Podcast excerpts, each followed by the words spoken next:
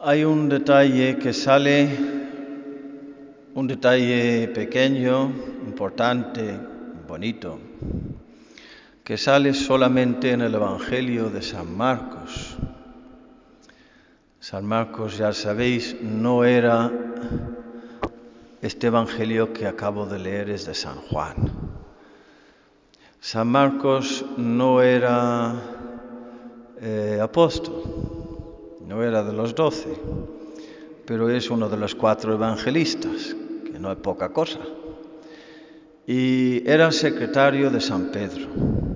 Viajaba con San Pedro y la fuente principal de su evangelio es San Pedro, lo que le habrá contado San Pedro. Él estaba entre el grupo más numeroso de los discípulos, pero sin ser apóstol. Y es el secretario y el compañero de viaje de San Pedro. Y el detalle es que en la primera aparición de Jesús a Santa María eh, Magdalena, Jesús dice, dile a Pedro, dile a Pedro que vaya a, Galilea, ahí me verá. Yo tengo una cita, un tema pendiente con Pedrecito y lo hablaremos en, Galilea. Santa María Magdalena habrá ido, habrá cumplido su misión, la apóstol de los apóstoles, y le habrá dicho, y, y, y Pedro me ha dicho que te diga, y Pedro habrá dicho, pero, pero, pero, pero ¿te ha hablado de mí? ¿Qué, ¿Qué, te ha dicho? Pues me ha dicho, esto es, esto es el Pedro después de haber negado tres veces que conocía a Jesús. Hasta el juramento. Lo tiene muy fresquito en el alma. No han pasado dos días, tres días. Te juro que no le conozco, mujer. A ese hombre no le conozco, no tengo nada que ver con él, te lo juro.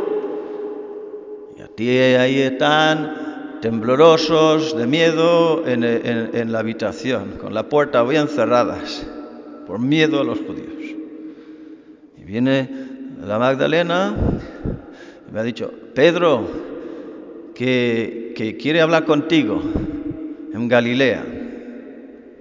Pero te ha hablado de mí, sí. ¿Ha dicho mi nombre?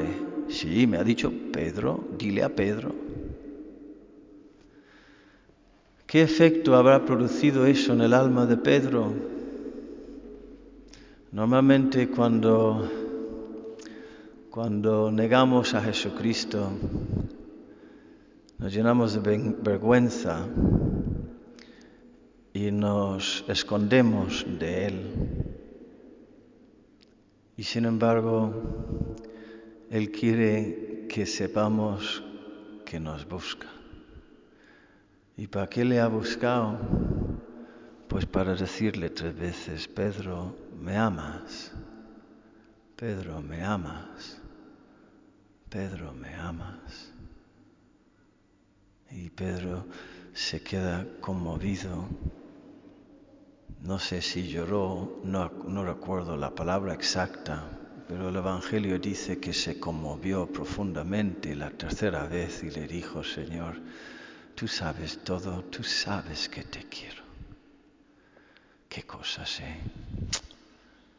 Y Jesús tres veces, cuida mis ovejas, alimenta mis corderos, cuida mis ovejas.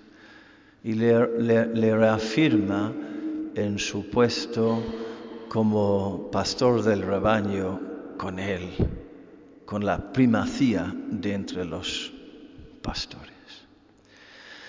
Pues esto es lo que vemos en estos días. El buen pastor que ha dado la vida por las ovejas ya sale en busca de cada uno para recoger a los, a los que han sido, a los dispersadas, las, las ovejas descarriadas. Y pues hoy se cumple esa, esa, ese encuentro, la primera parte. Eh, Jesús les ha aparecido en el cenáculo, pero no ha tenido ese diálogo todavía directamente de uno a uno con Pedro. Eso vendrá después aquí. Y Pedro, otro detalle muy sugerente para nosotros, el mismo que acaba, de traicionar a Jesús, cuando le dice San Juan, es el Señor, se lanza, se tira del barco el tío en la prisa, en la prisa que tiene que, para llegar a donde está Jesús. Y así también nosotros cuando metemos la pata o cuando tengamos alguna caída, da igual lo gordo que sea, lo vergonzoso que sea, pues tirarnos de la barca e ir medio nadando y medio corriendo para encontrarle al Señor ahí esperándonos, llamándonos por nuestro nombre, porque lo único que Él interesa es recibirnos y perdonarnos y, restaurar la amistad con Él, con, con nosotros. Otra frase que habría que señalar en la liturgia de hoy es la de de la primera lectura al final, bajo el cielo no se ha dado a los hombres otro nombre por el que debamos salvarnos, por el, por el que podamos salvarnos. No nos salva ni Buda, ni Mahoma, ni los miles de dioses de, los hindúes, ni historias de esas.